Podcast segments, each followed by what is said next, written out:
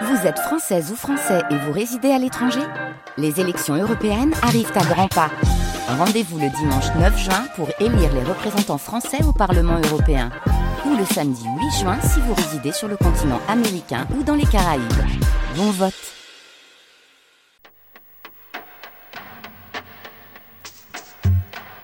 Les nuits de France Culture.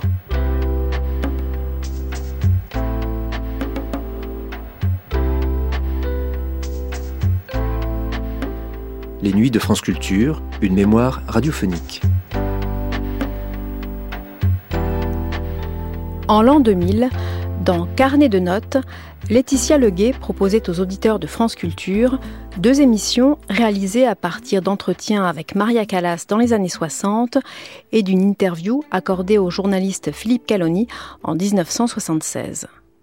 Après, dans le premier volet de ce carnet de notes intitulé Le refus des concessions, l'avoir entendu évoquer ses débuts et sa rencontre avec le chef Tullio Serafine, qui fidèle la Calas, c'était des aspects plus personnels de sa vie de diva qu'elle abordait dans le second volet, pour dire notamment combien avait pu lui peser le mythe Calas et la difficulté d'être, comme elle l'était, une star épiée, critiquée, quand on est juste un être humain qui donne tout pour son art. Carnet de notes, Archives d'un mélomane, La solitude de l'artiste avec Maria Callas, une émission diffusée la première fois le 11 décembre 2000 sur France Culture.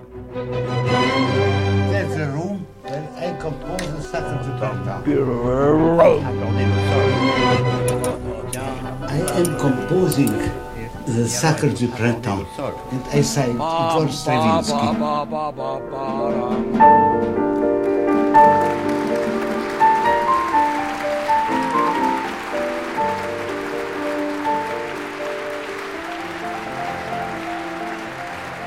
On a créé un mythe Calas. Je suis orgueilleuse d'une chose, que j'ai annulé le moins que tous mes autres collègues.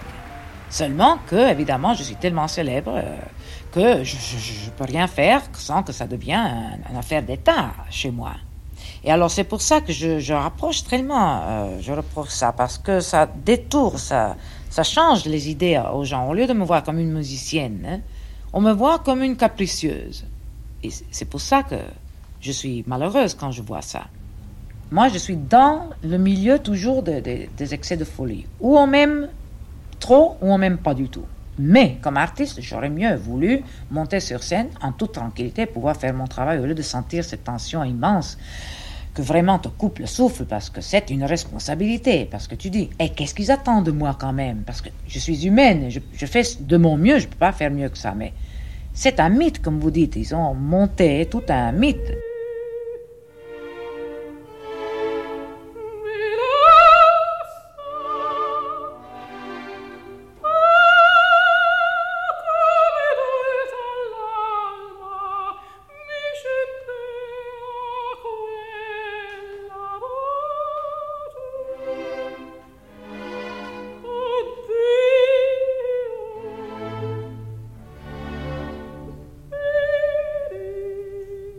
Nous avons entendu Maria Callas évoquer ses débuts, parler de l'école du bel canto ou du compagnonnage artistique avec le chef Tullio Serafine. Voici aujourd'hui d'autres propos plus personnels. Maria Callas parle de sa vie, de sa solitude, du poids que fait peser sur elle le mythe Calas, pour le meilleur ou pour le pire, pour le meilleur quand il s'agit de la perfection que l'on exige d'elle sur scène, pour le pire quand il s'agit des racontards sur ses régimes, sur la prétendue perte de sa voix liée à la perte des kilos, ou encore sur ses annulations et autres caprices. Certaines confidences sont teintées de mélancolie, elles n'en sont que plus émouvantes. Voici ses propos, mezza voce. Ils témoignent d'une vie placée sous le signe du don de soi, dans et par la musique. D'abord, notre vie commence par être une grande discipline. Il faut à peu près qu'on se lève à certaines horaires. Évidemment, il faut qu'on se repose beaucoup, surtout pas seulement pour la voix, pour les nerfs, parce qu'on travaille beaucoup avec les nerfs. Parce que le monde nous critique, mais malheureusement, le, le plus grande et méchante et sévère critique sont nous-mêmes. Et il y a des artistes qui se croient grands et des artistes comme moi qui se croient pas du tout grands, au contraire que c'était le destin qui les a portés là.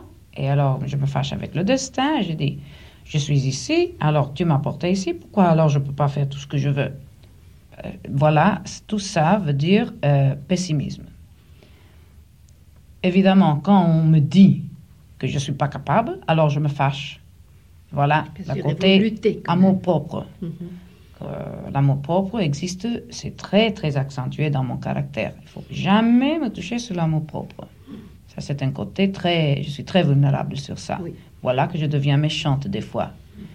Et je crois que tous les gens, disons, comment est-ce qu'on dit, tout euh, un morceau, que, comme je, je, me considère moi, que je, malgré qu'on m'appelle assez folle, je ne suis pas du tout folle. Au contraire, je vois les choses très, trop droites.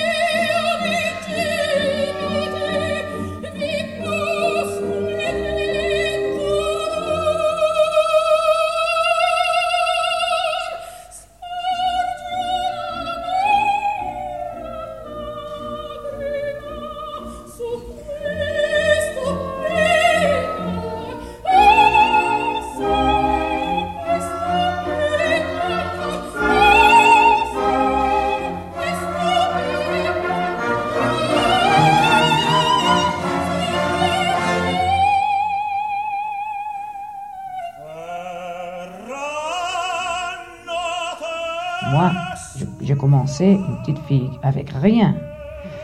En Amérique, je me suis trouvée en Grèce après, avec la guerre, je souffert. La faim, tout le monde l'a souffert, d'ailleurs, je n'étais pas une exception.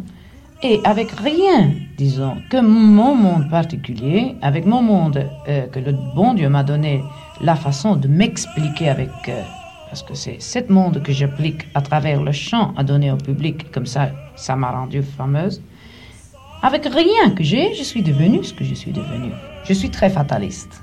Parce que dans ma vie, j'ai vu que le destin vient me trouver n'importe où je suis. Et le destin est là, implacable, et des fois j'ai peur. Parce qu'il peut me donner des grandes choses, je ne sais pas, il peut me donner des, grands coups. Et on a peur, évidemment. Surtout parce qu'on n'est pas, jeune, et alors on a peur de, des grands et de petits coups, disons. Et la gloire même fait peur, parce qu'on comprend que c'est pas naturel, lourd. Bon. Mais on peut pas dire que le destin t'arrive. Alors moi, je me repose, j'ai pas besoin d'étudier, j'ai pas besoin de me coiffer, j'ai pas besoin de me laver, je dois pas, besoin de m'éduquer, tout ça. Non. Toi, tu dois continuer à faire ce que tu dois faire. Le destin, s'il y a le destin, te vient trouver. C'est à toi dire, ben ça c'est le destin, je vais le prendre par les cheveux.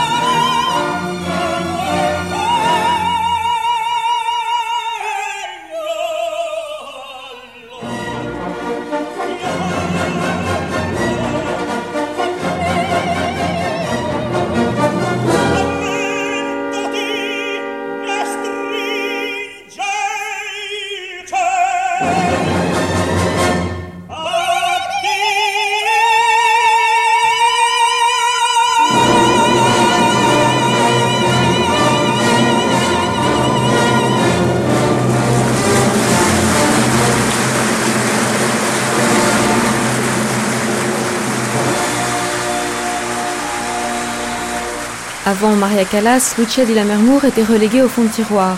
L'œuvre était passée de mode.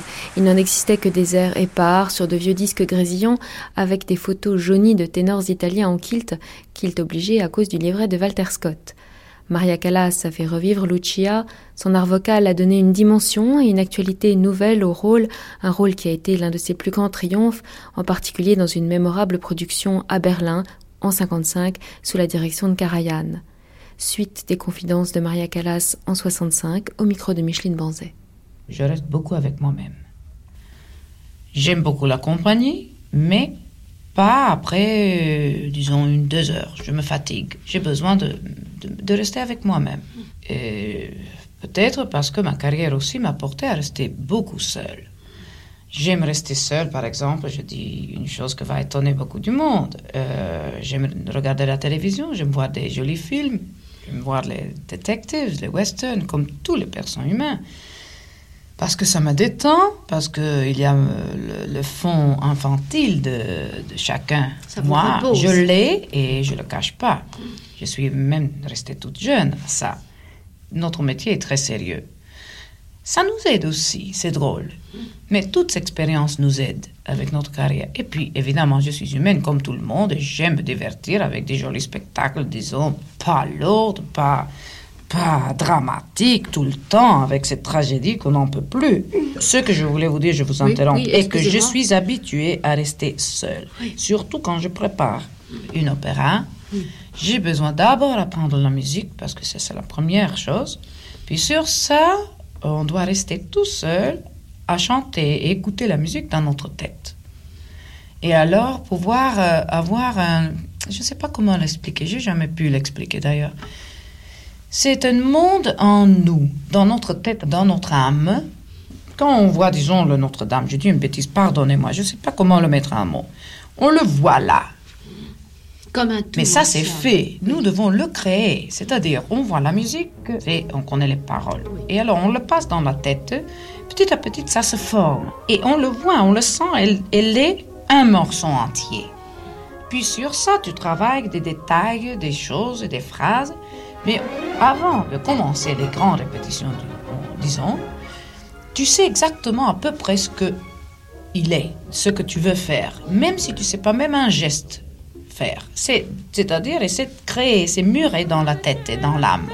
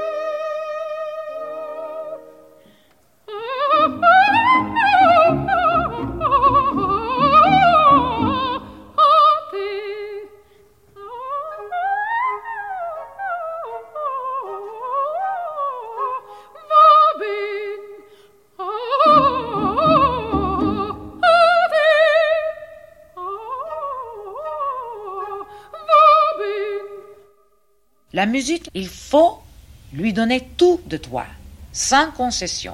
Il faut le donner pur, sans beaucoup de, de, fausses choses. Le vocalise, par exemple. Je retourne.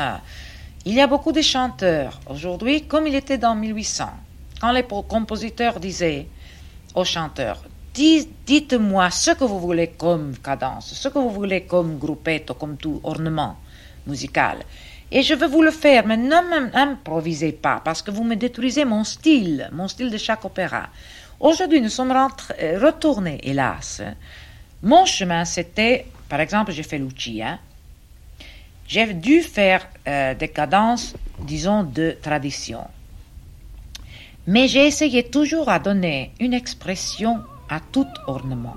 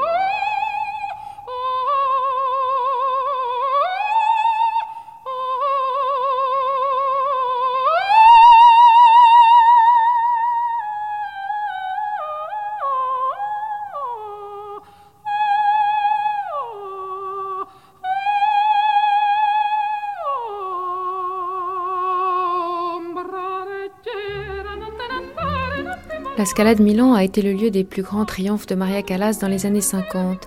C'est aussi le lieu de sa métamorphose. En décembre 54, très amaigrie, elle commence à travailler avec Visconti, qui va faire d'elle la plus extraordinaire des actrices. Leur première production est une Vestale de Spontini. Quatre autres productions suivront, dont une mémorable Traviata en 55. Une conception nouvelle de l'opéra est née. Visconti en est le maître d'œuvre et Maria Callas son instrument et son égérie.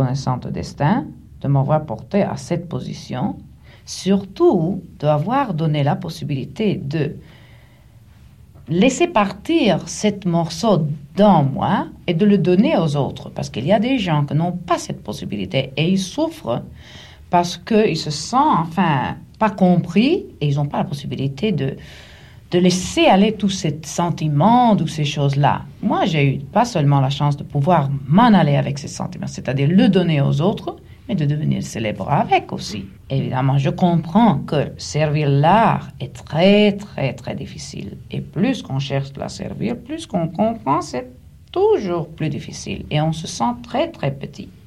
Ça, c'est vrai. Puis surtout parce qu'on est humain. Euh, avec un instrument humain, on peut faire ce qu'on peut. Plus que ça, on ne peut pas. On a des nerfs, puis après. Mais ce que je veux dire que, je veux en, pour terminer ce discours, je veux remercier tout ce public qui a su être près de moi dans des, des moments difficiles, pas seulement dans la gloire. Ils m'ont écrit, ils m'ont adoré, ils m'ont compris, généralement ils m'ont aimé. Alors de ça aussi, je suis très reconnaissante.